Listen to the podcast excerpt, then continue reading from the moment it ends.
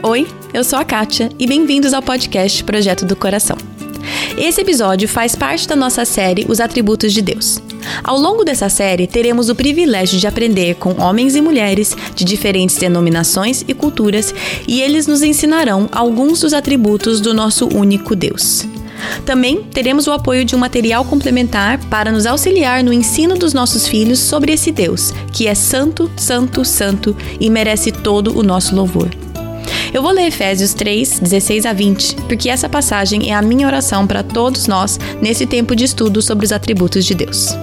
Oro para que, com as suas gloriosas riquezas, Ele os fortaleça no íntimo do seu ser com poder, por meio do seu Espírito, para que Cristo habite em seus corações mediante a fé.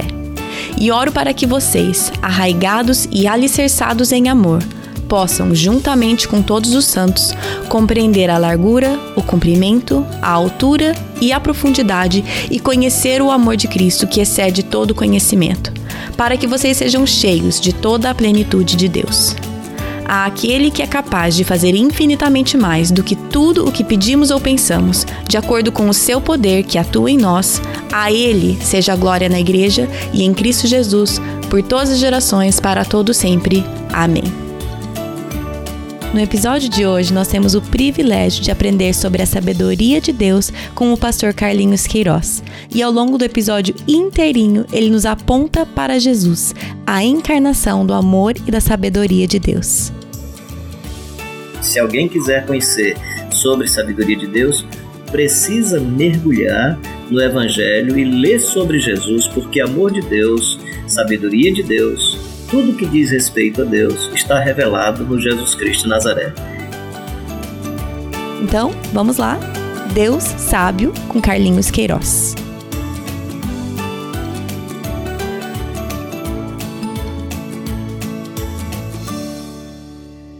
Bom, gente, hoje eu tenho o prazer e o privilégio de ter o pastor Carlinhos Queiroz aqui no podcast falando sobre Deus sábio, a sabedoria de Deus aqui nessa nossa série Atributos de Deus. Pastor Carlinhos, é um prazer ter o senhor aqui, seja muito bem-vindo.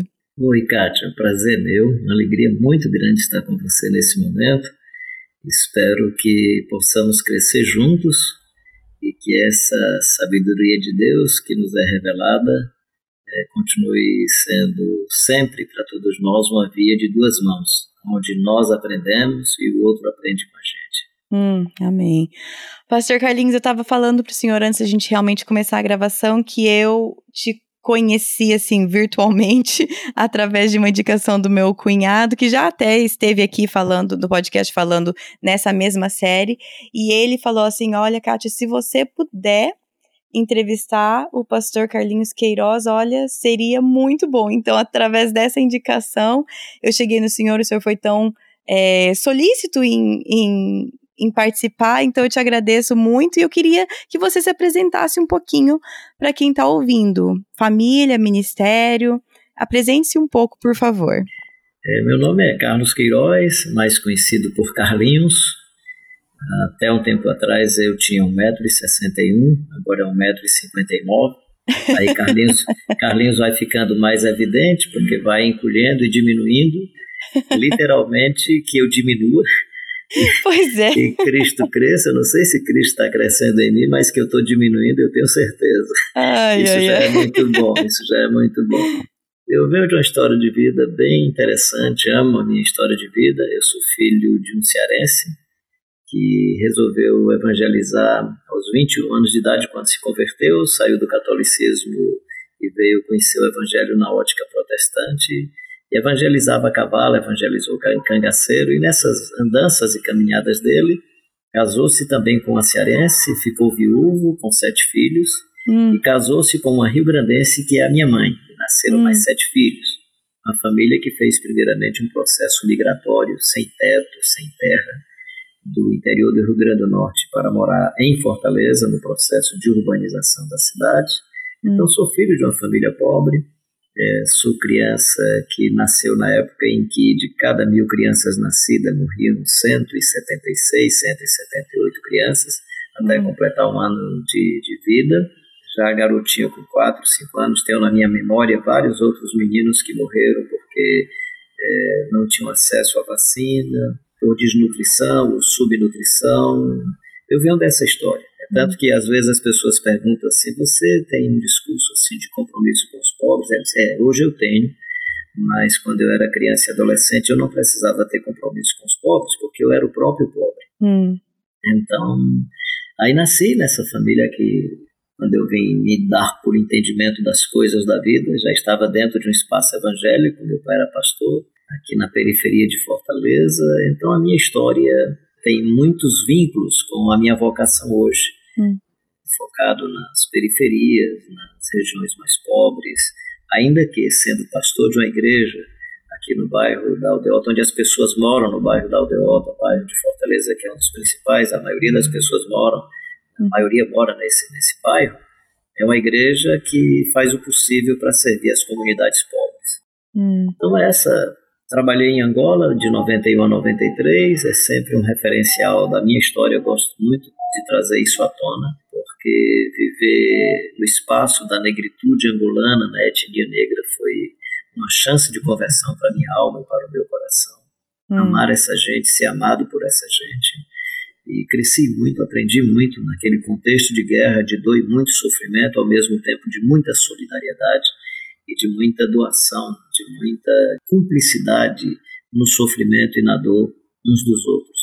Era uma realidade onde eu vi pessoas literalmente cumprindo o texto, chorai com os que choram e alegrai-vos com os que se alegram, e levai as cargas uns dos outros, abra o coração e as dores uns para os outros. Eu vi isso de uma maneira muito concreta e muito fecunda em comunidades angolanas. Isso para mim marcou muito a minha vida. O senhor ficou dois anos na Angola? Fiquei três anos. Três, três anos. anos. Um ano eu fiquei sozinho, porque a esposa e meus filhos tiveram que voltar para o Brasil. A hum. guerra se agravou em 2000 e 1992.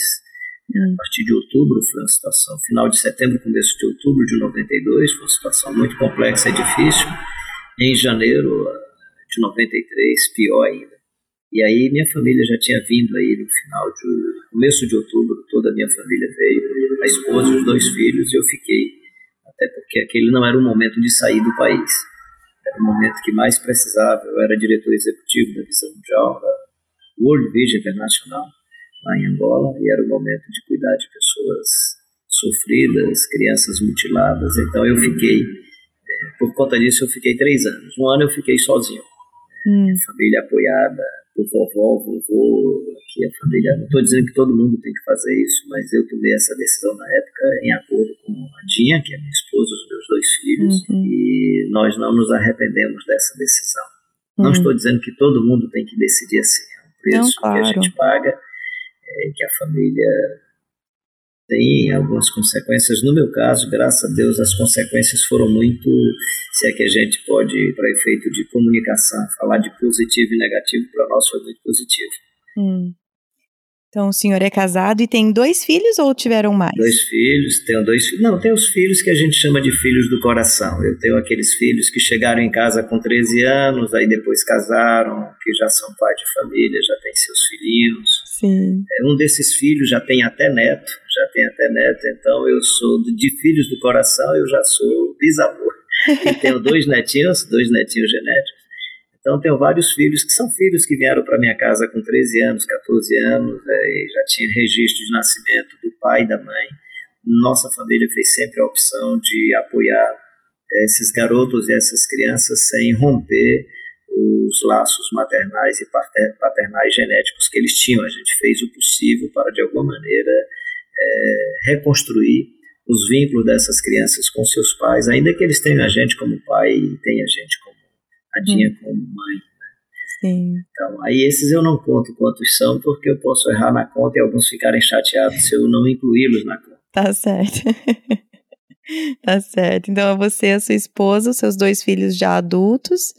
É, adultos e dois netinhos biológicos, dois né? Netinhos, Sem contar os, os do coração.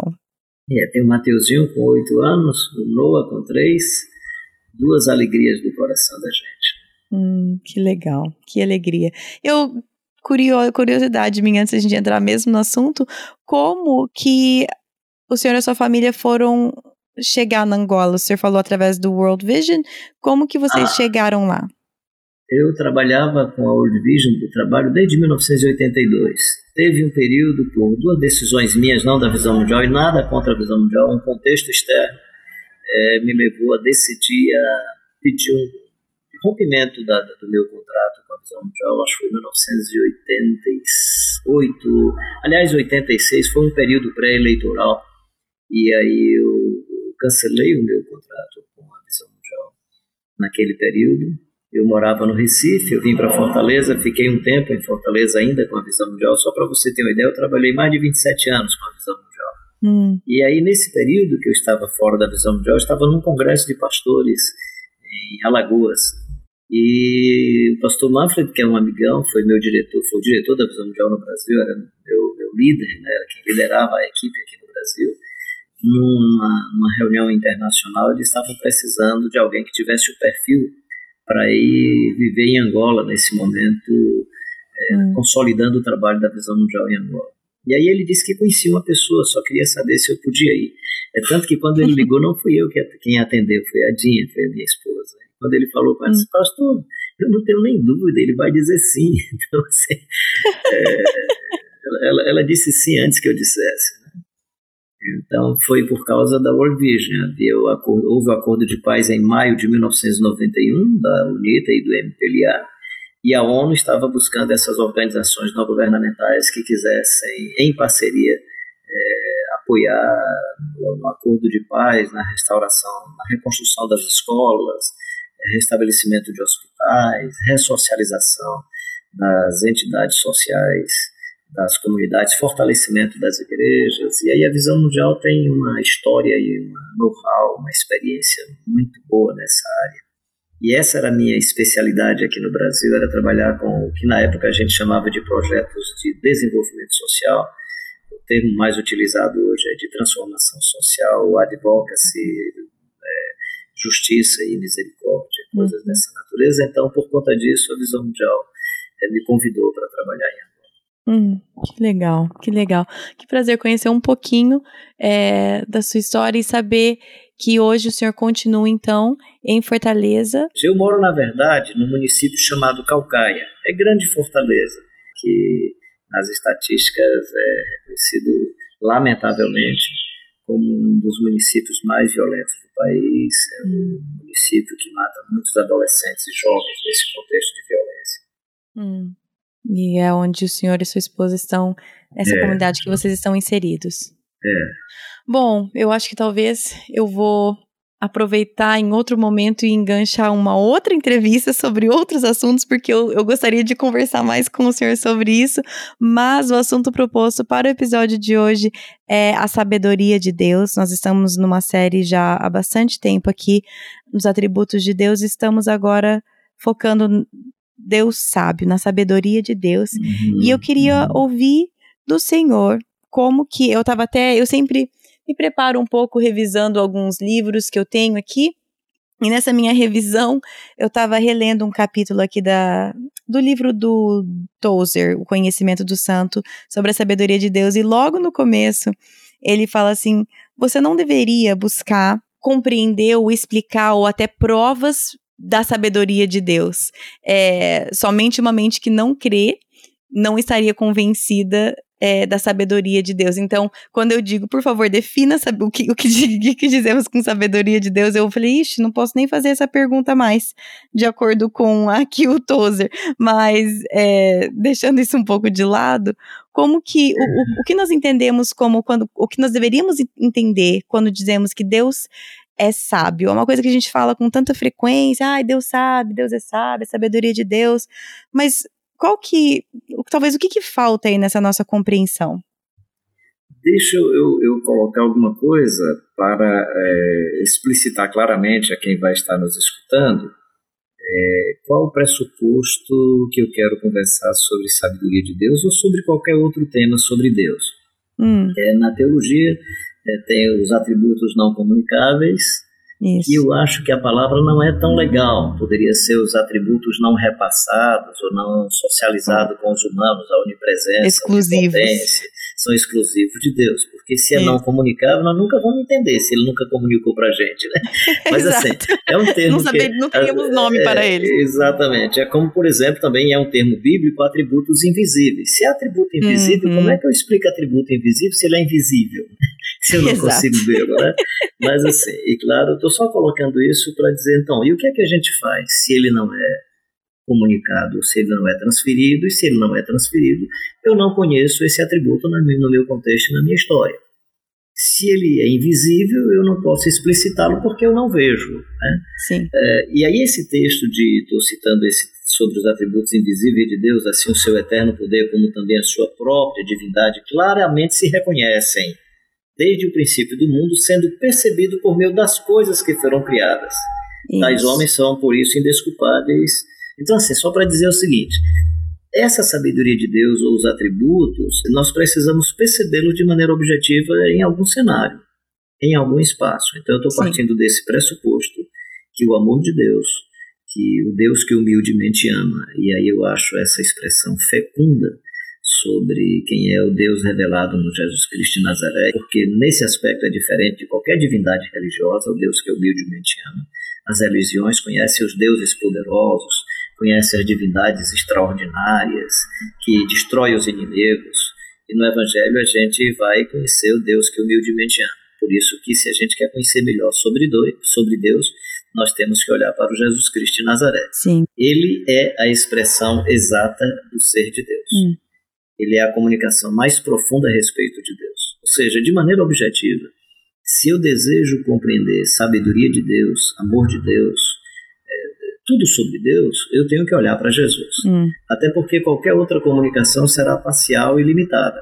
Então, é, estou partindo do pressuposto que se nós queremos entender a sabedoria de Deus, nós temos que pensar isso olhando para a vida do Jesus de Nazaré. E uhum. quando eu digo secundário, não é colocando que não tem importância, mas de maneira uhum. secundária, depois de Jesus, aqueles e aquelas que andaram com Jesus. E aí, uhum. claro, tem dois personagens que eu acolho de uma maneira extraordinária por conta da vida, do conteúdo e das informações, que é o João, o apóstolo João, e o Tiago. E do ponto de hum. vista de conteúdo e da elaboração, sem dúvida nenhuma, o Mateus, especialmente no que eu chamo de supra-sumo, que é o Sermão do Monte. E uhum. nessas, nesses textos e nessas sinalizações desses narradores e do que eles dizem sobre Jesus, eu acho que nós podemos ir pensando essa beleza da sabedoria de Deus. Uhum. E aí eu concordo com o que o autor está dizendo, aí o que você acabou de ler, porque é, uma, é um pressuposto da fé. Quando eu digo assim, uhum. Deus é onipresente, Deus é onipotente, Deus é onisciente, isso é um pressuposto da fé. Até porque qualquer descrição de um Deus que é invisível será uma descrição pela negação. Ele é indescritível, Exato. ele é inominável. Né? Aí quando a gente quer falar Sim. alguma coisa mais objetiva, Deus é amor. Aí quando eu digo Deus é amor, eu quero ver aonde que eu vejo esse amor. Eu, só, eu vou encontrá-lo é. plenamente em Jesus. Estou fazendo essa parte mais introdutória para dizer a partir de que pressuposto eu quero falar sobre a sabedoria de Deus. Hum. Então, por exemplo, Mateus né, faz uma peça literária que é chamada de Sermão do Monte, ali no capítulo 5, 6 e 7 do seu livro. E aí Mateus faz uma compilação de vários ensinos de Jesus, que é chamado de o Sermão da Montanha, que eu presumo que não é um sermão que Jesus pregou de uma única vez. Foram vários ensinos e o Mateus, quando fez a peça literária, transformou no que é chamado de Sermão do Monte. Só colocando isso aí para dizer o seguinte: esse hum. jeito de elaborar, para mim, já é sinal de sabedoria. Então, quando eu vejo Mateus elaborando o Sermão do Monte, eu encontro um conjunto dessa sabedoria da vida, dessa sabedoria de Deus. Né? E acho que o, o Mateus nem estava intencionado, nem tinha essa intenção de explicitar a sua sabedoria, mas faz isso com uma sabedoria extraordinária. E aí fala sobre virtudes, fala sobre relacionamentos, é, sabedoria prática para a vida, uhum. que tem a ver com como que eu lido com a minha interioridade. É, se você sem motivo tem raiva do irmão, puxa vida, se eu, se eu, sem motivo eu tenho raiva do irmão, o problema está onde? Está dentro de mim. Aí eu tenho que curar meu coração. Se eu olho para o irmão e percebo que ele tem alguma coisa contra mim, vai e busca uma reconciliação. É uma sabedoria para os relacionamentos assim que é, que é algo extraordinário. Eu poderia pontuar várias coisas aqui dessa, dessa sabedoria que eu encontro, por exemplo, quando Jesus acaba de falar, diz assim: tendo Jesus é, proferido estas palavras, estavam as multidões maravilhadas da sua doutrina, ou do seu ensino, ou da sua sabedoria, né? Porque ele ensinava como quem tem autoridade, não como os escribas e fariseus. Qual é o critério que está por trás dessa frase? Ensinava como quem tem autoridade, não como os escribas e fariseus. É porque ele praticava o que ensinava? Sem dúvida nenhuma. Mas não basta eu praticar o que eu digo, porque eu posso dizer asneiras. Eu Sim. posso dizer mentira e praticar mentira. Sim. Então, qual é o critério para que eu diga assim, quem fala deve cumprir o que fala? Poxa, o pessoal aí do Comando Vermelho, PCC, diz que mata e mata, ele fala e cumpre. Pois então é, não basta eu falar e cumprir. A coerência não é falar e cumprir. Uhum. A coerência é se o que eu falo tem sentido com a vida. Sim. Se que eu, o que eu falo vem batizado de ternura, vem batizado de, de amor, vem batizado de paz, vem batizado desses critérios que eu chamo de critérios do Evangelho. E aqui está o sinal do critério da sabedoria. Ou seja, toda a sabedoria que diz respeito à vida, que sinaliza amor, que sinaliza o reconhecimento mais profundo da existência do outro. Né? E eu posso aqui pegar uma lista, estava pensando antes de vir conversar aqui com você, com as pessoas que estarão nos escutando, pensando aqui na, na lista de coisas que eu me encanto com a sabedoria de Jesus. Né? O hum. pessoal está na liturgia, todo mundo celebrando, aí chega o momento do ofertório, cada um colocando a sua moeda, colocando o seu dinheiro. Aí vem uma senhora que coloca 100%, uhum. só que 100% daquela senhora, no que diz respeito à moeda, não vale coisa alguma, ela não precisa ser percebida, ela não precisa, não se faz referência sobre ela. Precisa ter um sábio, à semelhança de Jesus, para pôr em evidência a vida da senhora e não a moeda que ela coloca. Jesus faz um discurso em torno da moeda, não para falar dos 100% que ela estava colocando. Jesus faz um discurso em torno dos 100% que representa tão pouco para falar da plenitude de vida que tinha aquela senhora. Gente, é muita sabedoria. Então, na verdade, eu não consigo definir sabedoria. Eu consigo, se sabedoria for esse entendimento, conhecimento da vida, o conhecimento da existência, Jesus é muito sábio. Ou seja, a sabedoria de Jesus faz com que uma menina não seja apedrejada é, o conhecimento, os escribas tinham conhecimento da lei. Uhum. Então, ter o saber não significa ter sabedoria. Sim. Ter o conhecimento não significa ter sabedoria. Eles tinham conhecimento da lei, eles eram, eles eram peritos no conhecimento da lei. É. E aí, conhecendo a lei, eles tinham que praticar a lei. E pela lei, se a mulher foi apanhada em adultério, ou o casal, os dois teriam que ser apedrejados. Às vezes algumas pessoas dizem assim, foi injusto porque o homem não estava também. Não, não, foi injusto porque ela ou ele não mereceriam morrer, não deveriam morrer. E aí a sabedoria de Jesus é uma sabedoria que percebe isso. Né? Hum. É, é, tão, é tão, o ser humano é tão estranho que ele, ele tenta criar as regras para cumprir, para combater o adultério, né? Ele não percebe que quando ele cria a regra do apedrejamento, que está na categoria de morte pela tortura, e aí ele cria a pena de morte pela tortura, talvez pressupondo que causando esse medo, causando esse pavor, vai se evitar a prática do erro, a prática da imperícia, a prática do pecado, ele não percebe que ele quebrou um outro mandamento, que é o não matarás. e a Sim. sabedoria de Jesus vai para além disso. E aí está o cerne da sabedoria de Jesus de Nazaré. Mas, do ponto de vista pragmático, olha que coisa linda.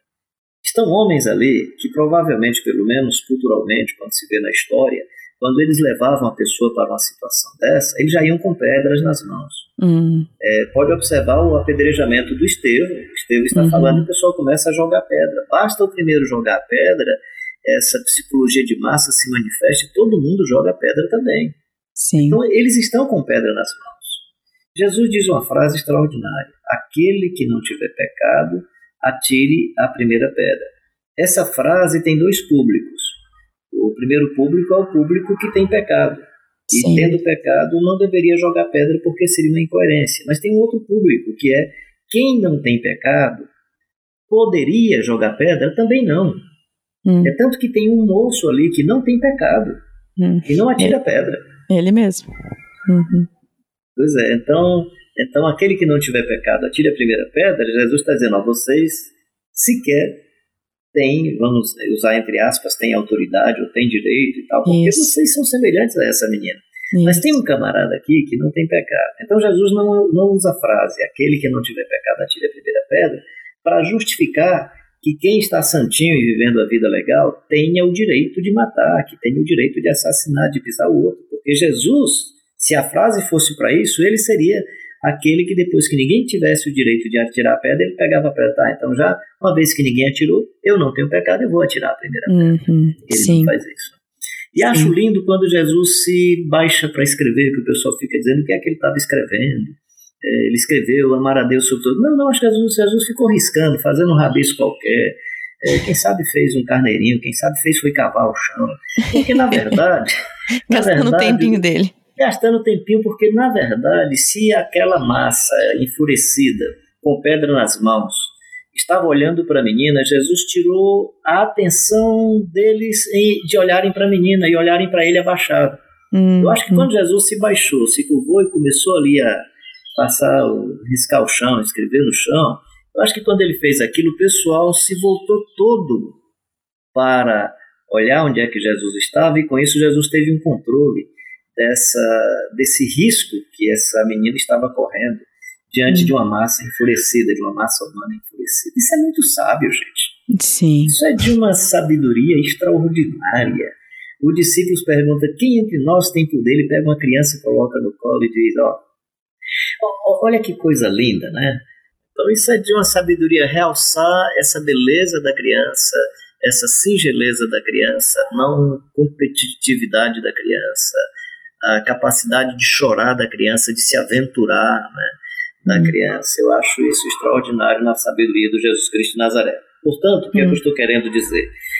Eu poderia ficar aqui vasculhando e pensando mais coisas na vida de Jesus para sinalizar a sabedoria de Deus. Em outras palavras, estou tentando dizer o seguinte: se alguém quiser conhecer sobre sabedoria de Deus, precisa mergulhar no Evangelho e ler sobre Jesus, porque amor de Deus, sabedoria de Deus, tudo que diz respeito a Deus está revelado no Jesus Cristo Nazaré.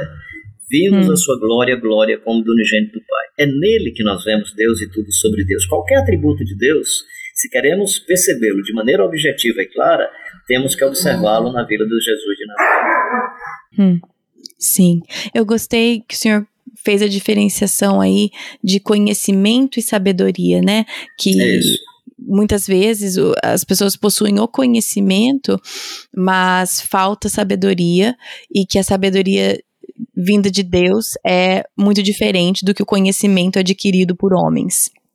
E uma coisa que eu fiquei pensando enquanto o senhor estava falando, e eu fiquei pensando eh, sempre que eu penso em sabedoria na Bíblia, primeiro o personagem no Antigo Testamento que vem à minha mente é Salomão, né? E, e a sabedoria que foi dada e o que ele, a, a sabedoria que ele pediu, e Provérbios que acredite-se que uma grande parte foi escrita por Salomão também, e a, tanto que Provérbios fala, né? O sábio isso, o tolo aquilo, a sabedoria isso, a sabedoria isso. É, o que que o, o senhor focou na pessoa de Jesus Cristo, que é Deus encarnado, então quando nós precisamos e buscamos observar esses atributos de Deus em alguém, é em Jesus que nós devemos olhar. Eu queria que o senhor me, me ajudasse a compreender um pouco é, a, a, o foco na sabedoria, talvez, de de provérbios, é, Jó também fala bastante sobre a sabedoria de Deus, e o, como que nós olhamos e, e, vemos isso, porque também tem outras, é, tem um foco também na sabedoria que não é vinda de Deus, né? É, acho que é Tiago, anotei aqui, acho que é Tiago 3, que faz essa diferenciação, isso, né? A sabedoria isso. do mundo e a sabedoria de Deus. A sabedoria do mundo é assim, isso, a sabedoria de Deus é assim. É, queria que o senhor falasse um pouquinho sobre isso comigo, essa diferença, das, né? Aqueles que são sábios aos próprios olhos, isso, mas a sabedoria de Deus, isso.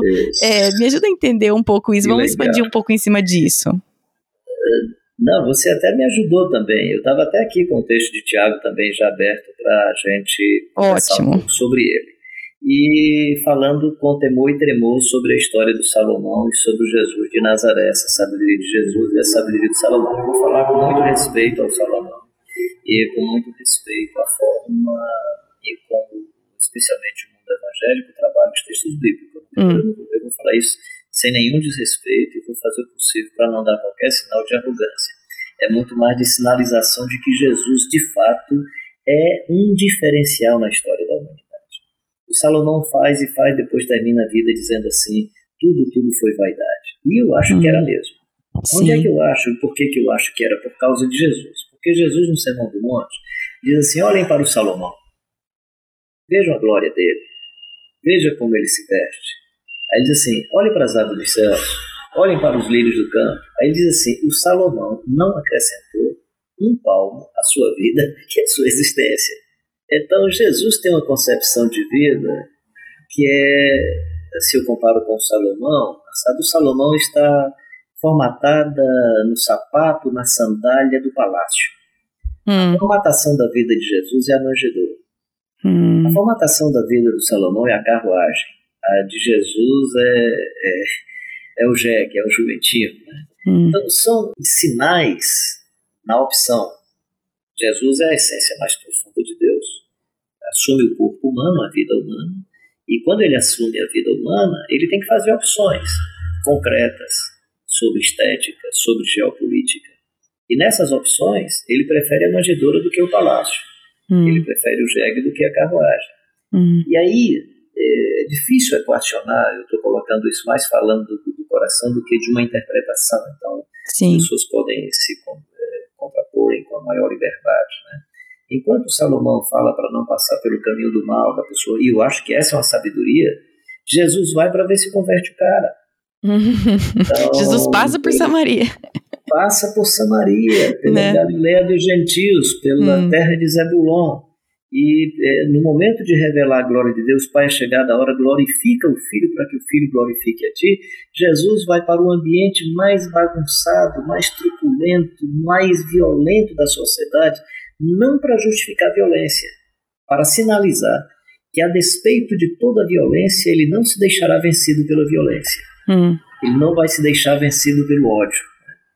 E aí tem um cara do lado dele dizendo: Lembra-te de mim quando entrares no teu reino. Leva, Jesus, eu quero ir para tua casa, eu não quero ir mais para a cadeia, eu não quero hum. mais viver a vida desgraçada que eu vivo. Leva-me para tua casa, Jesus, hoje mesmo estarás comigo no paraíso. Então, a, é, quando eu olho essa sabedoria de Jesus, né, é, Jesus não me parece ser um empreendedor, a semelhança do Salomão. Hum. Jesus não parece ser um ser que veio para construir estruturas. Aliás, a estrutura mais sagrada que ele conhecia, ele diz que não vai ficar pedra sobre pedra. Que, na verdade, quando eu leio bem o texto, não é simplesmente uma profecia sobre o templo.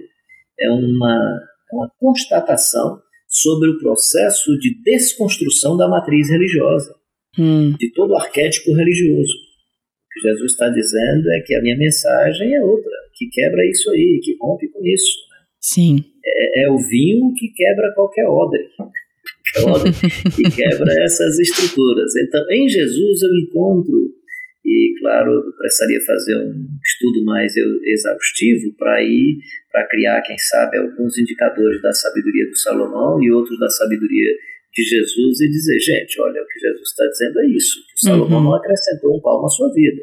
Sim. Eu prefiro acreditar que Jesus é verdadeiro e honesto e está dizendo, ó, o Salomão não acrescentou um palmo à sua vida. Uhum. Quando ele está dizendo isso, está falando da glória do Salomão, está falando do tipo de sabedoria do Salomão. Como Sim. é que o cara é tão sábio e é tão poligâmico? Yeah. Como é que o cara é tão sábio e é um rei do modelo que ele é? E Jesus vem é, e é um rei que não explora, uhum. é um rei que se doa uh, pelos seus súditos, derrama até a última gota de sangue, ora pelos seus algozes, não trata os inimigos como sendo seres humanos do outro lado, até porque ele quer resgatar esse ser humano. Uhum. Então, esse rei é outro rei. Aliás, é, eu acho que é até difícil a gente usar essas nomenclaturas sobre Jesus, porque ele é Deus. Sim. Chamar Jesus de rei é um reducionismo, chamar Jesus de sacerdote é reducionismo. Ele é uhum. é Deus. Antes que Abraão existisse, eu sou. Então, qualquer nomenclatura, qualquer nomenclatura que nós usamos sobre Jesus, qual é, qualquer adjetivação, ela tem que ser observada de maneira crítica, hum. percebendo a limitação dessas nossas colocações. Então, nesse aspecto, Jesus é fora do comum. Jesus é extraordinário. E aí a hum. sabedoria dele é outra, é a sabedoria que acolhe a criança, que abraça a criança, que acolhe pecadores e pecadoras, que olha para o cenário religioso, questionando aquilo que eles chamam de sagrado na ambiência religiosa. Jesus, inclusive, transita culturalmente nesses espaços na tentativa de ressignificá-los, hum. mas não de reafirmá-los. Algumas pessoas não, Jesus participou disso. Não, não, Jesus não estava reafirmando nada, ele estava ressignificando as coisas. Hum. Ressignificando e não reafirmando. Isso é muito importante. Uma coisa que eu fico. Uma dúvida minha, tá? É, e uma coisa que eu sempre fico pensando quando eu releio a história de Salomão e até os provérbios e pensando, né, toda essa história de Salomão. Eu gostei que o senhor até antes de começar a falar fala, você falou que queria falar sobre Salomão com, com não sei exatamente o que você falou, com cuidado, é, com bastante. Com, cuidado, com respeito, respeitando, respeitando o rapaz. Se ele tivesse aqui, eu ia dizer, Salomão, me desculpa, cara.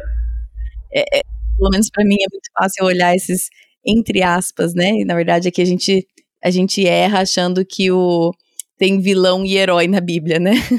Somos todos, né? O único herói é Deus, mas eu, entre aspas, quando a gente olha os caras, ai, Salomão, Sansão, os, os vilões, entre aspas. E quando a gente olha ali, é muito fácil olhar e falar assim, nossa, como que pôde? Como que pôde agir desse jeito? Como que pôde, né, fazer tal coisa? Mas uma dúvida grande minha é quase que essa, tipo, como que pôde se a sabedoria foi dada por Deus? É, como foi? Inspirou? Deu errado? Ele não quis mais? Co como que você me ajuda a compreender essa sabedoria claramente dada por Deus a, para Salomão, porque foi isso que ele pediu de Deus, e ali na Bíblia diz que Deus deu a, a Salomão sabedoria. E depois o que nós vemos exibido por Salomão se assemelha muito mais com a sabedoria humana que, que Tiago descreve, com a sabedoria. Exatamente. Ao invés da sabedoria Exatamente. de Deus. Me ajuda a conciliar essas duas coisas. Eu acho que a história está aí e eu estou aqui para confessar essas nossas limitações e as nossas contradições. Hum. Ou seja, só Jesus é plenamente a revelação de Deus, sem nenhuma maculação, sem nenhum engano próprio Salomão, que recebe a sabedoria de Deus, do jeito que nós pegamos o Ed e transformamos numa desgraça, e do mesmo jeito que eu recebo uma revelação de Deus e transformo numa, num instrumento de, de confusão, de briga e tal, o Salomão também.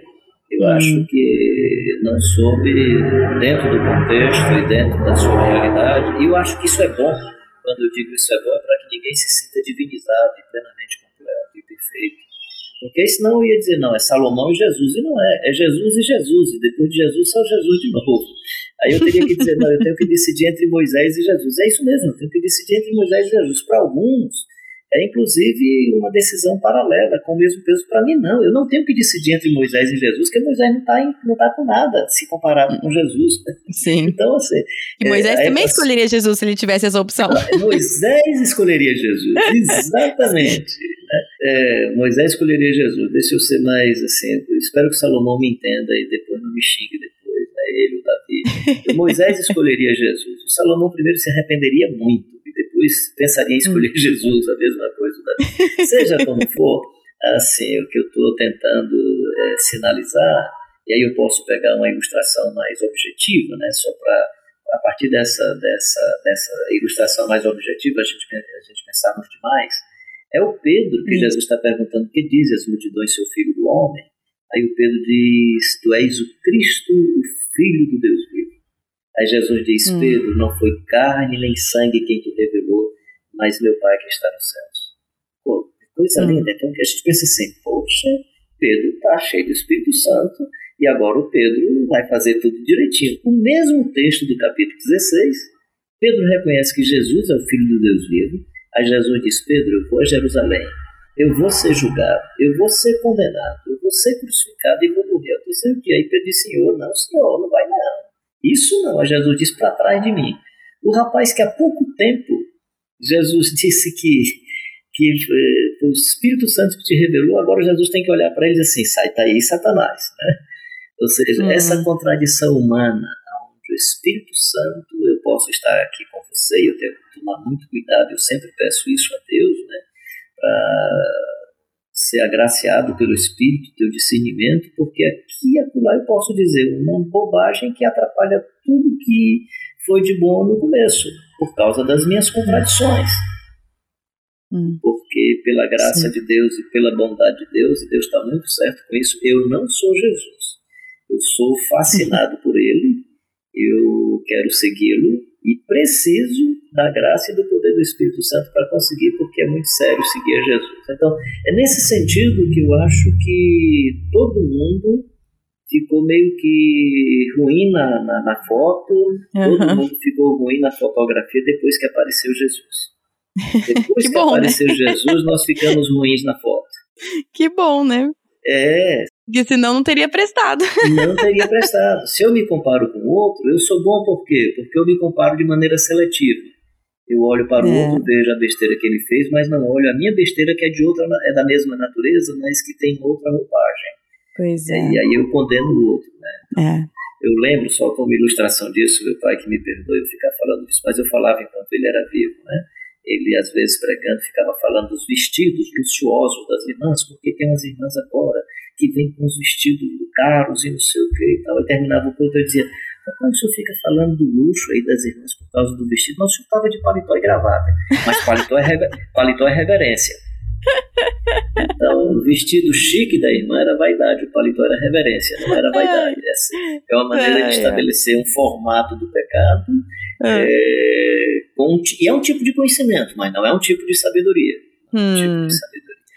E que difícil pra gente compreender isso, né? Eu não sei. É, assim, fala que aqui em Tiago, eu tô com ele aberto aqui.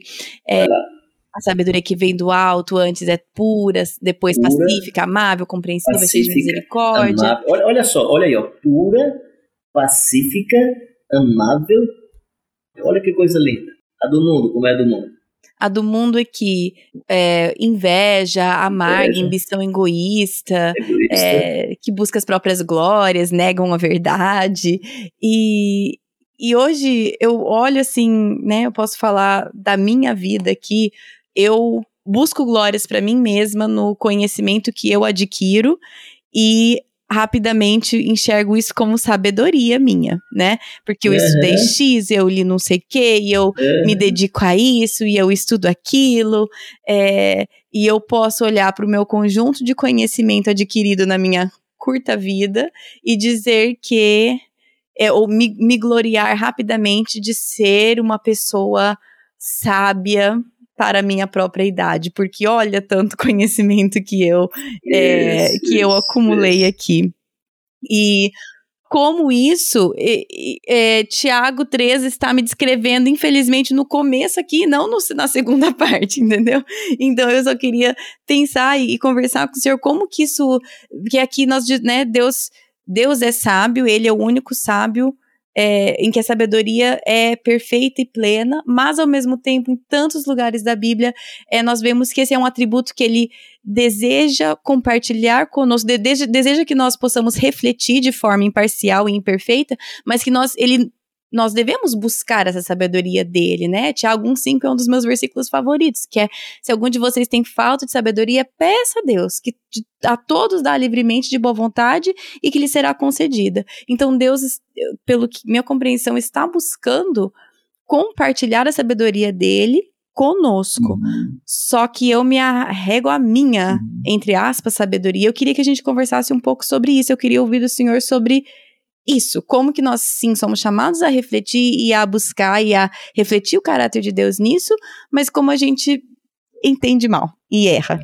É, eu vou ver se eu digo com um jeito, com um certo humor do cearense, e de um, eu vou contar uma história que realmente eu vou pedir ao pessoal só para compreender é, não somente o humor, mas a irreverência e a, é, tem uma linguagem. Eu sou de uma família que qualquer palavrão era. E a gente não diz palavrão, a gente tem um cuidado com a linguagem. Então, mas eu vou contar a história usando a linguagem do rapaz. Antes disso, por exemplo, eu sou de uma família pobre que dia de domingo, quando eu tinha um irmão que tinha melhores condições, que era o Gidel, foi deputado federal e tal, E eu lembro que de domingo, às vezes, especialmente o domingo à tarde, se ele ia pegar um voo domingo à tarde, a gente ia para o aeroporto, garotinho, adolescente, aeroporto aqui, aí a gente ia para uma varanda do aeroporto, assim, tal, para ver o avião, o avião ia para a cabeça da pista, pegava velocidade. Quando ele começava a subir, era exatamente uh, no, no, numa linha horizontal que dava para a gente ver assim, as rodas do, do, do, do, avião ainda, né? E aí quando aquele troço uhum. começava a subir, meu pai dizia assim, quanta ignorância da inteligência humana. Eu achava essa frase fantástica. Até hoje eu guardo essa frase comigo. Toda vida que eu estou dentro do avião, que o danado começa a subir, eu me lembro do meu pai. Quanta ignorância da inteligência humana. Isso se evidenciou em mim também no outro momento. Teve uma noite muito terrível que um paiol de bombas, era um paiol clandestino que tinha em Luanda, de um dos grupos, e aí a ONU não sabia que era paiol clandestino, eu morava a 100 metros desse paiol clandestino. A vila da Odebrecht, que era onde os funcionários da Odebrecht moravam, vários, várias bombas caíram dentro, graças a Deus. Naquela ocasião, dentro da vila, não morreram pessoas. Mas quando eu vi no outro dia um amigo meu, que era o Renato, filmando aquele negócio, mostrando pra gente e tal, eu fiquei pensando, rapaz, como é que o sujeito inventa um troço desse? Hum. A, a, maquinação era tão extraordinária, tão inteligente, muita matemática e física dentro de um projeto daquele. Quanta inteligência para matar gente. A ignorância é, da inteligência é, humana. A ignorância da inteligência humana. Não tem sabedoria hum. aí. Por isso que quando hum. eu penso em sabedoria, eu quero pensar focado no Jesus de Nazaré. Porque eu posso ser um cara inteligente para, de maneira estratégica, matar os meus algozes com fogo, como os discípulos hum. é, queriam que Jesus hum. fizesse. Eu posso ter uma estratégia para que os meus inimigos sejam arrebentados, né? e posso fazer isso com hum. inteligência. É necessário, uhum. quando pensamos em sabedoria, termos em Jesus o nosso referencial eu acho que, por exemplo, se a gente pensa em dinheiro, se a gente pensa em dinheiro, eu estou escrevendo um livro que é A Moeda, não sei se vai ser esse o título, mas possivelmente vai ser esse o título. A Moeda, Judas suicidou-se, seu espírito continua vivo. Ou seja, quando eu penso hum. no espírito que o Judas tem sobre a moeda, eu estou até desconfiando que não foi Jesus que inventou aquela tesouraria, foi o Judas. E a prova que Jesus não gostava de dinheiro é que ele deixou a tesouraria com Judas. Mas para o Judas ter uma tesouraria, ele tem um tipo de conhecimento, ele Sim. tem um tipo de habilidade, ele consegue Sim, mobilizar claro. dinheiro, ele consegue vender até o seu líder, hum. ele negocia até o seu líder. Isso é um conhecimento, a negociação, né? vender e tal, poder de troca que a moeda tem. Sim. Jesus tem uma outra sabedoria, até sabia disso. tem outro conhecimento sobre a vida. Né? Eh, Jesus transforma água em vinho, não vende um litro, é. Multiplica pão e peixe, não cria uma empresa, uma grande produtora de alimentos. Tá? Então, assim. A padaria. É, a padaria, né? É uma lanchonete legal, né?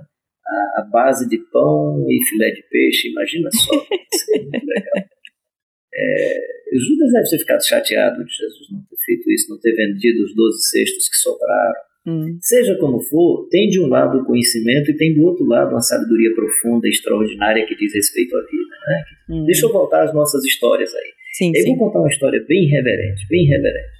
A Visão Mundial fez um encontro, era um encontro regional, América Latina, eu não lembro se foi Recife, se foi Belo Horizonte, e aí eram técnicos, pessoas especializadas para conversar sobre a problemática, os bolsões de pobreza no Brasil, o que fazer, que estratégia nas comunidades.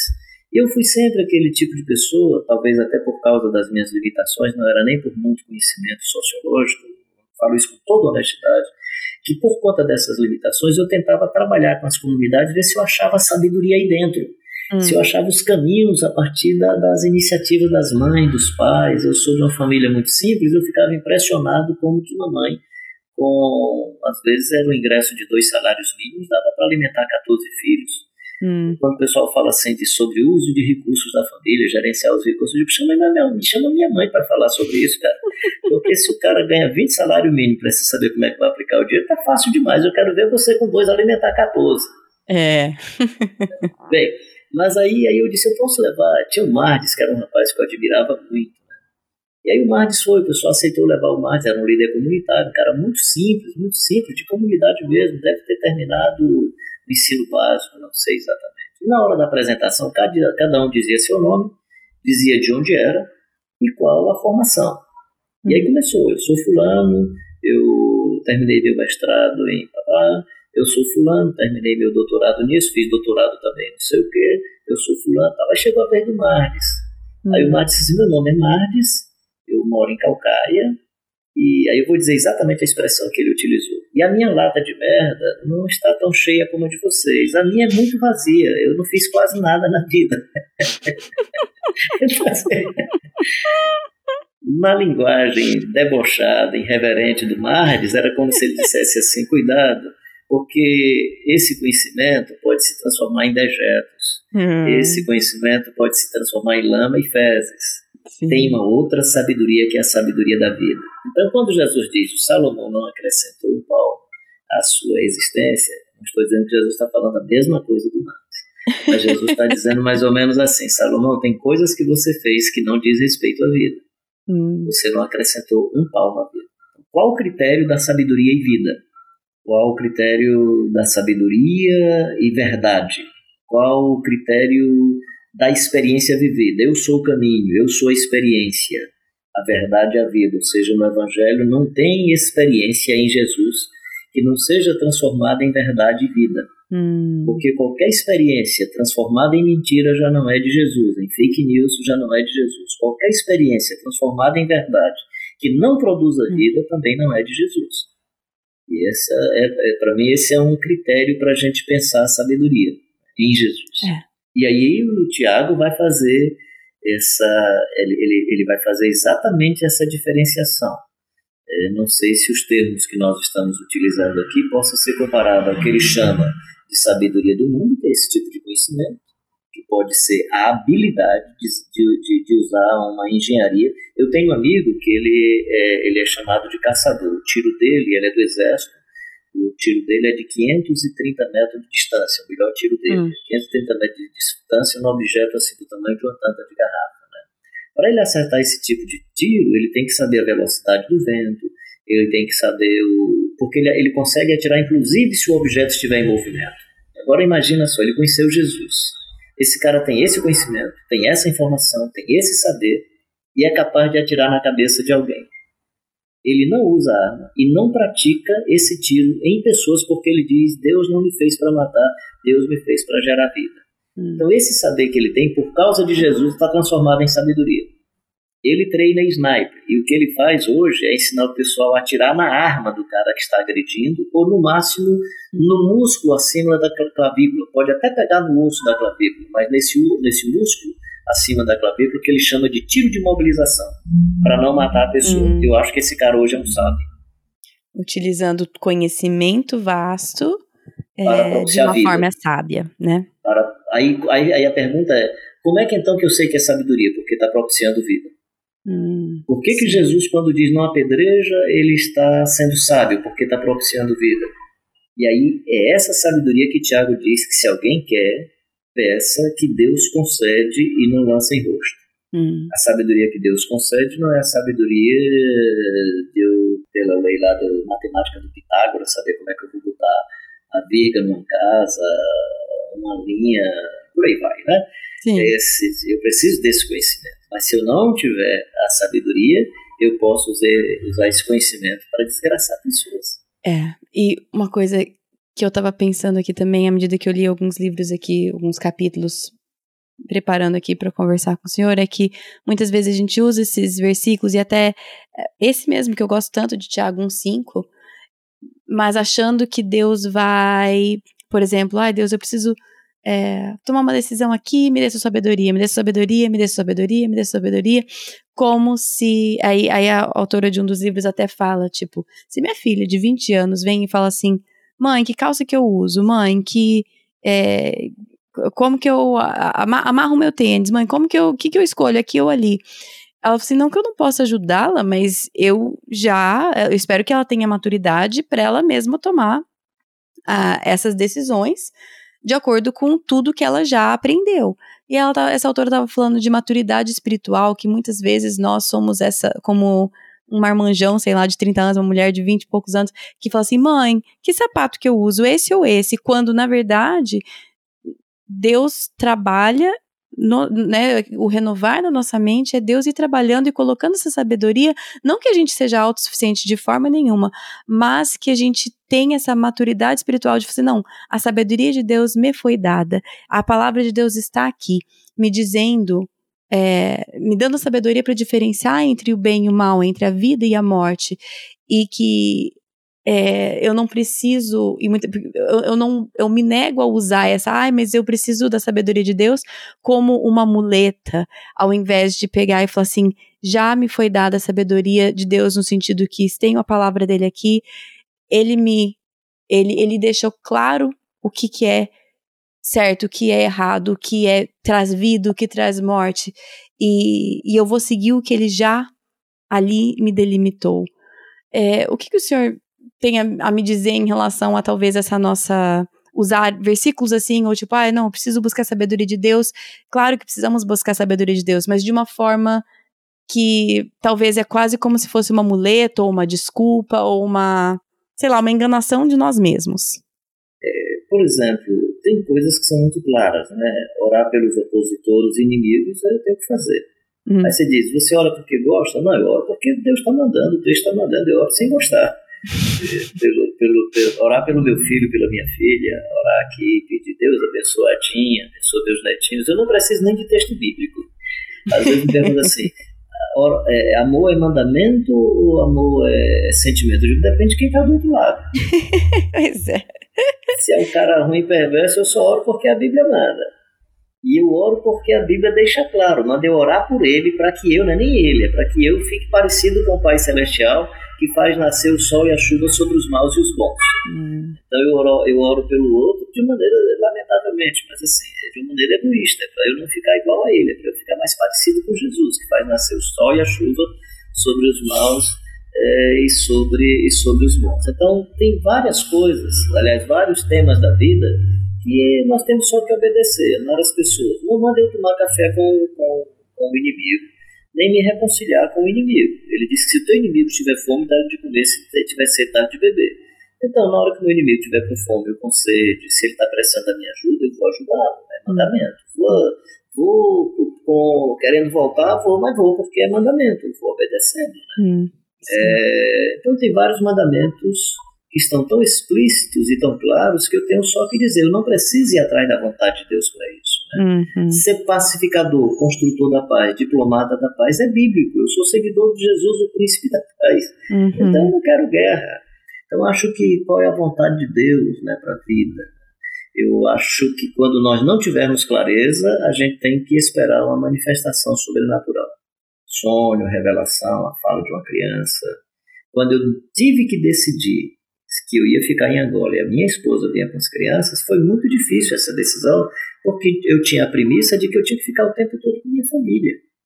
Naquele uhum. momento eu tinha duas decisões sérias: ficar com a minha família, cuidar dos meus filhos e da minha esposa, ou cuidar das pessoas mutiladas da guerra, as pessoas sofridas da guerra, que eu tinha ido para aquela região paga para fazer, pago para fazer isso. Uhum. E aí foi a uhum. frase da minha filha, tinha nove anos de idade, nós estávamos no momento de oração, eu nem coloquei isso, mas ela sabia desse nosso conflito nas conversas todo dia em casa, nesse momento de oração, terminou a oração e disse, pai, você é mamãe, vocês não dizem que vocês nos doaram para Deus quando a gente já estava no ventre, fomos consagrados para Deus, doados para Deus quando a gente estava no ventre. Hum. Vocês não fizeram isso com a gente, vocês não deram a gente para Deus como uma forma de adoração, como uma forma de culto. Por que, que agora nós não podemos ter a chance, eu, Carlos, filho e mamãe, de entregar o Senhor para Deus também? Hum. Cara, essa frase de uma criança de 9 anos de idade mexeu comigo e uhum.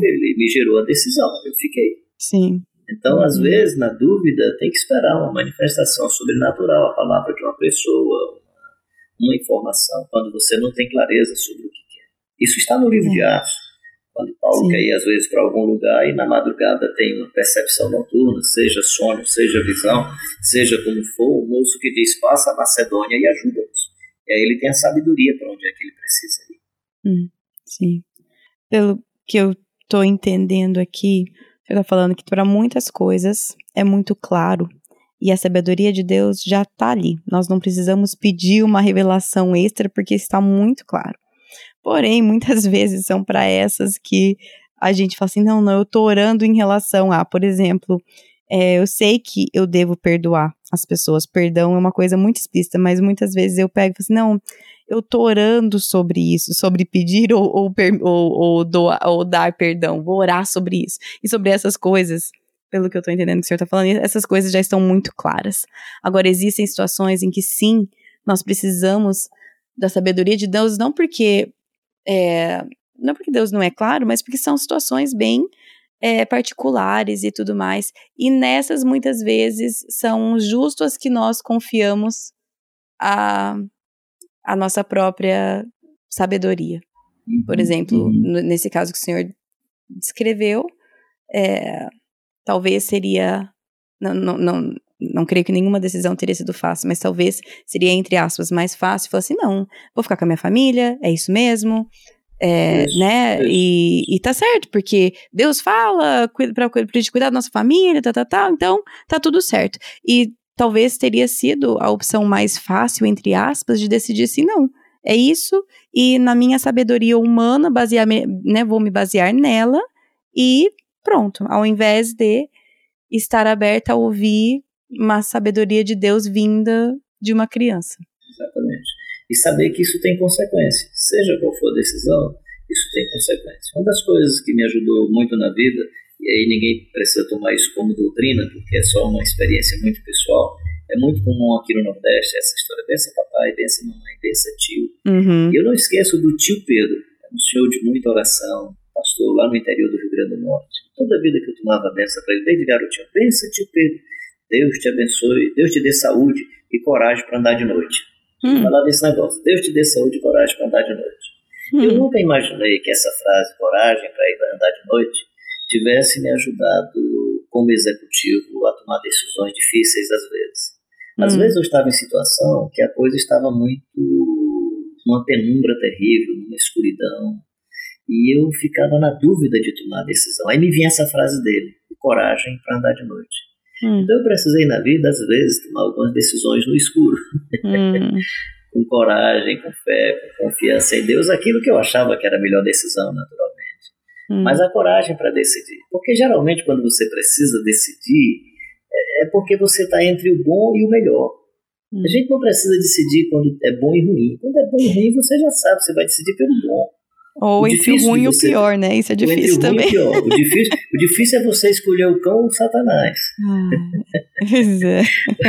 ou então, entre, entre o bom e o melhor. Então, é. assim, na verdade, as grandes dificuldades das decisões da vida é quando nós estamos diante de duas situações ruins que você diz, eu vou procurar o mal menor. Hum.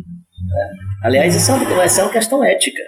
Isso é uma questão ética. Pois é. Tem dois espias na casa da mulher. Aí os guardas chegam e entraram dois homens aqui na sua casa. Aí ela diz: Eu vou deixar matar esses dois homens ou eu vou dizer que não tem homem aqui dentro? Hum. É uma decisão ética. Ah, exato. É, aliás, eu acho que é legal. Aquela senhora era uma senhora que vivia da comercialização do corpo, possivelmente enganando com dinheiro vários homens. Deus é muito sábio, porque se Deus tivesse colocado uma católica praticante, uma protestante bem protestante, a mulher não tinha metido, não, os rapazes tinham morrido. ah, super bom, gostei. Então, a, a, decisão ética é essa, é qual o mal menor. E a senhora tinha que decidir entre eu vou falar que eles não estão aqui dentro de casa, e se eu falar que eles estão, os rapazes vão morrer. Então hum. ela disse, não, é, é, é, não. Essa é uma conversa muito complicada, não dá para a gente resolver aqui nesse, nesse momento. Não, claro. De novo, a história de que a sabedoria ela tem que propiciar a vida, o critério é vida. É. Acho que aquela mulher foi uma mulher sábia. Sim, sim, com sabedoria dada por Deus, né? Pastor Carlinhos, eu vou é, começar, vou, vou encerrar aqui a nossa conversa por respeito ao seu tempo também, mas a minha vontade seria continuar conversando, porque é, é muito agradável que eu converso com o senhor e tem, tem me ajudado bastante na compreensão. Eu estava até pensando quando o senhor falou essa frase de Bom, tem, tem duas coisas, né? Para sempre, agora que eu estiver num avião, eu vou sempre lembrar da frase do seu pai, que é a ignorância da inteligência humana. eu sempre vou lembrar disso, porque realmente. Aí, e também agora você falou, né, coragem para andar no escuro, e eu tô no momento que eu tô, sei lá, nos meus estudos pessoais da vida, tô estudando números e, né, a, a, a, a nuvem que acompanhava durante o dia e a, a de fogo, e como ela a, a, nuvem estava em cima do tabernáculo, e uma frase que me chamou a atenção ontem na minha leitura era: ao comando do Senhor, eles levantavam, Isso. ao comando do Senhor, ao comando do Senhor. Às vezes era ao comando do Senhor, é, dito a Moisés, mas era tudo ao comando do Senhor. E essa sua frase que o senhor falou, que foi te falado tanto como criança, né? Coragem andar no escuro. É, nós temos um Deus que, assim como no Antigo Testamento, ele e assim como diz em Tiago, ele nos dá sabedoria, ele nos sinaliza, ele não nos deixa andando no escuro sozinhos, ele tem a nuvem, tem, a, tem o fogo, ele sinaliza, ele dá, ele dá a palavra, ele dá a sabedoria através de, né, nos nossos filhos, das crianças, de pessoas, de encontros de prostitutas, a sabedoria de Deus está ali a nosso dispor, é, nos basta pedir e estar de olho aberto.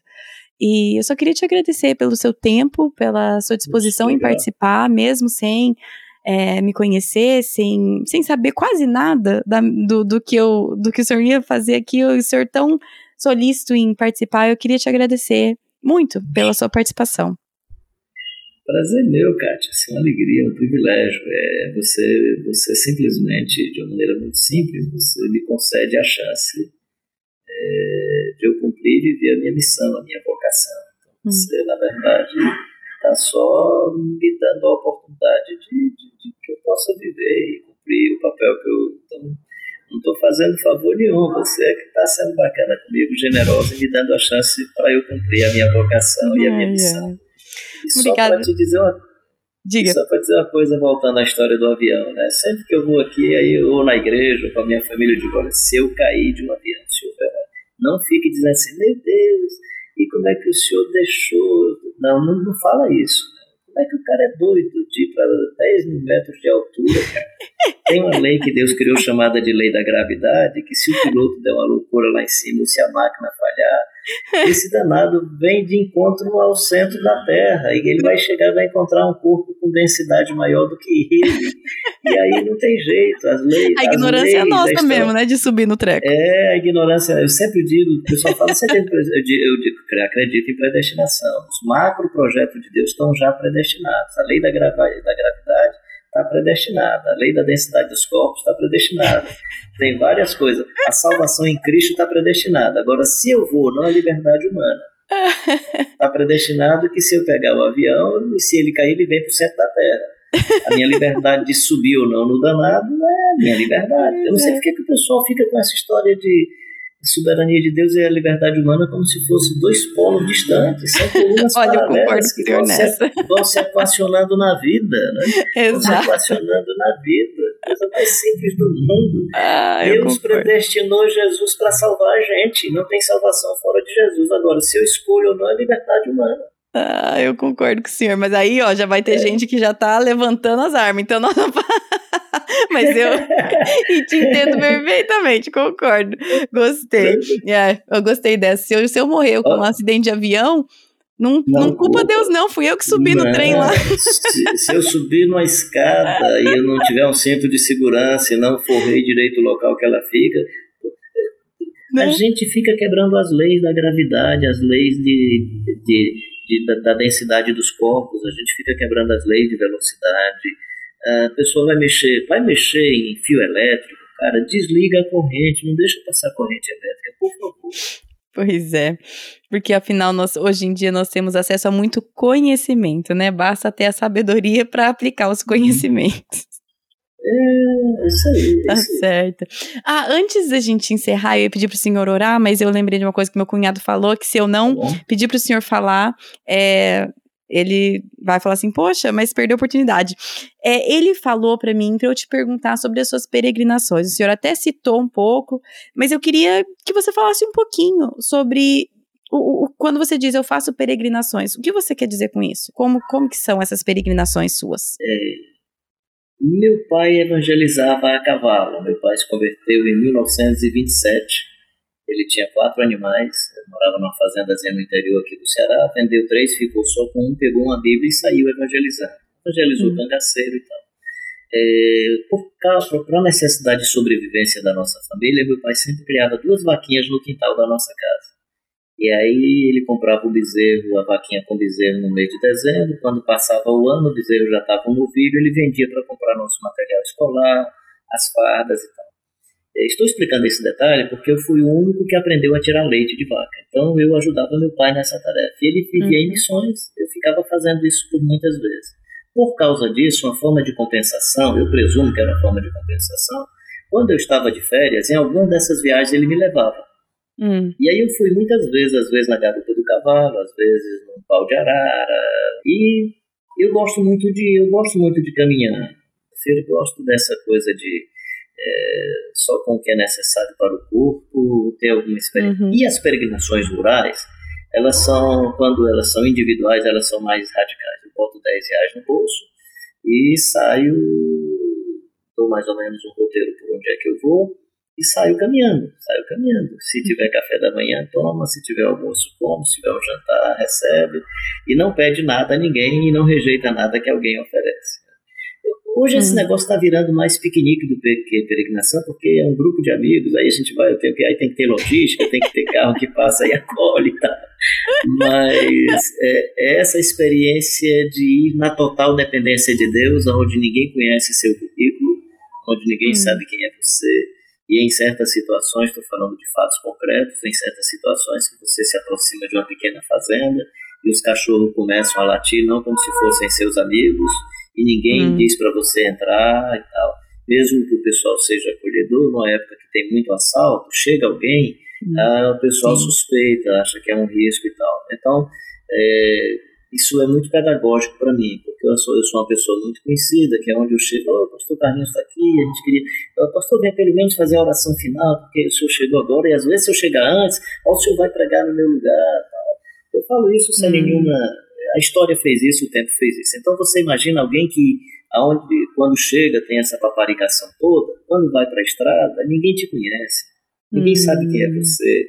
É muito hum. legal, porque aí você é tratado como aquele que estava na porta do rico e que os cães lhe lambiam, lhe lambiam as feridas. Né? Eu já hum. entrei em supermercado é, em que, por causa da. Eu acho que era causa da por causa da vestimenta. Eu entrei para comprar água, tinha esquecido de colocar água na minha mochila, assim, fui comprar água. E quando eu entrei, dois caras saíram me acompanhando, porque eu acho que eles uhum. ficaram com medo de que eu ia roubar e não comprar. Aliás, pela uhum. primeira vez na vida, eu não sei se eu estou interpretando o texto ou a realidade, eu me senti sem a marca da besta. Uhum. Porque o texto diz que quem tem a marca da besta pode comprar e vender. Então, se eu tivesse entrando com a estética de quem pode comprar e vender, eu estou com a marca da besta. Tá na testa, tá na cara, tá na mão direita, dá para ver que o cara tem poder de compra. Como eu entrei e eu não tinha cara de quem pode comprar, eu tinha cara de quem pode roubar, eu disse pela primeira vez na vida, glória a Deus, Pai, eu trouxe a marca da besta. Hum. Eu me senti uma vez. Então a peregrinação faz isso comigo. A peregrinação faz até com que eu me sinta um cara sem a marca da besta. Hum. Porque o texto do Apocalipse está falando sobre quem tem poder de compra e quem não tem poder de compra. Não está falando de salvação e condenação. Está falando de poder de compra. Pode comprar e vender quem tem a marca.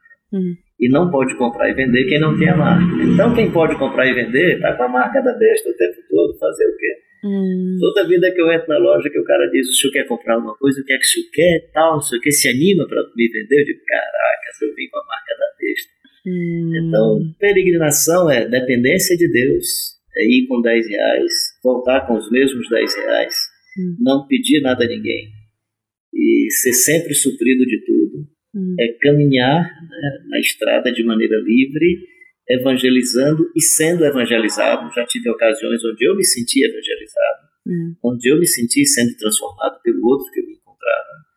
E aí, quando eu faço as analogias com os textos bíblicos, né, do Abraão, Melquisedeque, esse esses, essas pessoas com que ele vai se encontrando na estrada, tem momento que eu percebo que o outro é mais crente do que o pai Abraão. Uhum. Cara, é Sim. O cara está mais perto de Deus, mais temente a Deus. Então a peregrinação faz isso, faz você sair da sua, da sua zona de conforto, é, se encontra com pessoas encantadoras. Tá certo. Ah. Então teremos que marcar outro episódio para falar sobre Apocalipse, outro episódio para falar sobre o seu tempo na Angola e assim vai. mas, pastor Carlinhos, eu queria te agradecer muito mesmo. Eu sei que eu já te agradeci, o senhor já falou, mas muito obrigada por todo esse seu tempo e sabedoria compartilhada. E eu queria pedir para o senhor é, encerrar numa, com uma oração. É. Amém. Amém. Kátia, eu te agradeço, querido. Deus abençoe muito a sua vida, a sua vocação, o seu ministério. Obrigada. Pai, como é bom nós estarmos aqui nesse momento, é, continuando essa amizade com o Senhor, essa comunhão com o Senhor, continuando esse momento de, de silêncio, de escuta e fala.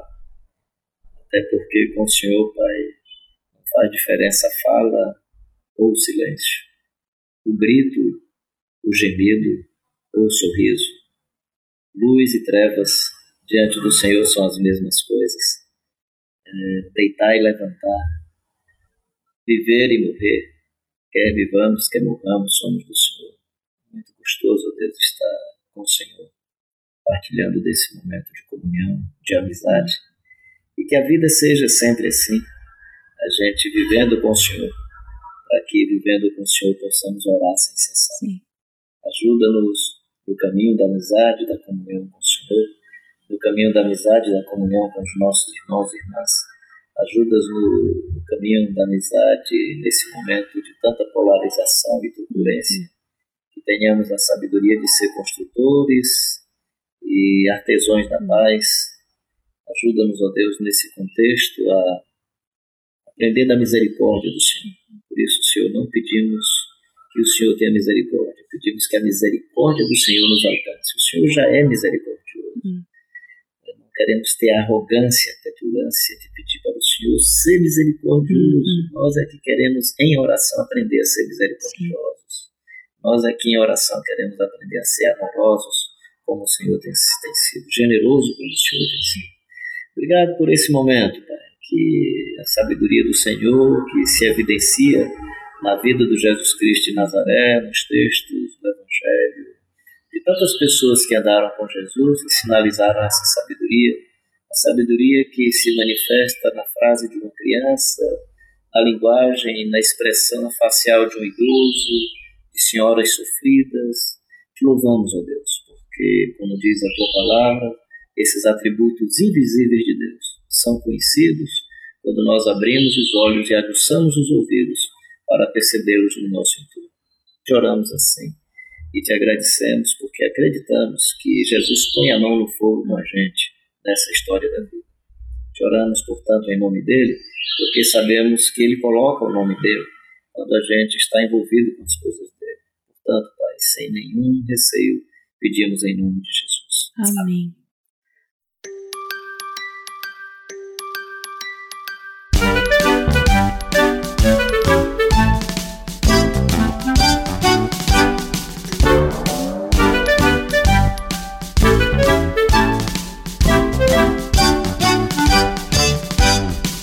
Deus é sábio. Deus sabe e faz o que é melhor para a sua glória e para as nossas vidas. Pelo fato de Deus ser onisciente, lembra que isso quer dizer? Quer dizer que ele sabe tudo. Por ele ser onisciente, bom e amoroso, ele também é completamente sábio. Deus sabe e faz o que é melhor para a sua glória e para as nossas vidas. Não importa o quão inteligente você é, você nunca será mais inteligente do que Deus. Um dos maiores erros que você pode cometer é achar que você sabe o que é melhor ou que você não precisa da sabedoria de Deus para tomar decisões. Isso se chama orgulho. Todo dia você faz escolhas obedecer a sua professora ou faltar com respeito? Compartilhar as coisas com seu irmão ou brigar? Fazer a sua tarefa ou ser folgado? Comer comida saudável ou comer porcaria? Como pessoas pecaminosas, muitas vezes agimos baseado naquilo que queremos. Faltamos com respeito, somos egoístas, jogamos videogame ao invés de fazer a tarefa e comemos um monte de doce. Mas, se enchermos a nossa mente com a verdade de Deus, podemos aprender baseado na sua sabedoria. Aprendemos a respeitar autoridades, a sermos gentis, a trabalharmos duro e a tratar o nosso corpo com cuidado. Deus é como um pastor que cuida de nós, suas ovelhas. Nós não sabemos onde está a melhor grama para comer, mas Deus sabe. Se seguirmos a Deus e a sua sabedoria, ele nos levará a pastos de grama verde. Mas, se tentarmos ser nosso próprio pastor, nos perderemos e nossos pés ficarão presos entre pedras. Quando você se perder, chame pelo seu pastor, Deus, que sempre virá te achar. Ele nos salva de sermos independentes demais e nos lembra que depender da sabedoria dele é a melhor coisa. Deus é sábio. Isso significa que você é guiado pelo pastor. Nós podemos confiar que Deus sabe e faz o melhor. Ao invés de achar que nós sabemos mais, podemos pedir que Deus nos direcione como o bom pastor que ele de fato é. Romanos 11, versículo 33. Ó oh, profundidade da riqueza da sabedoria e do conhecimento de Deus! Quão insondáveis são os seus juízos e inescrutáveis os seus caminhos. Salmos 23, versículos 1 a 3. O Senhor é o meu pastor, de nada terei falta. Em verdes pastagens me faz repousar e me conduz às águas tranquilas. Restaura-me o vigor. Guia-me nas veredas da justiça por amor ao seu nome. Versículo para memorização. Confie no Senhor de todo o seu coração e não se apoie em seu próprio entendimento. Reconheça o Senhor em todos os seus caminhos e ele endireitará as suas veredas. Provérbios 3, versículos 5 e 6. Querido Deus sábio, eu te louvo porque você sempre sabe o que é melhor me ajude a aprender a seguir a sua sabedoria, ao invés de pensar que eu sei o que é melhor. Amém.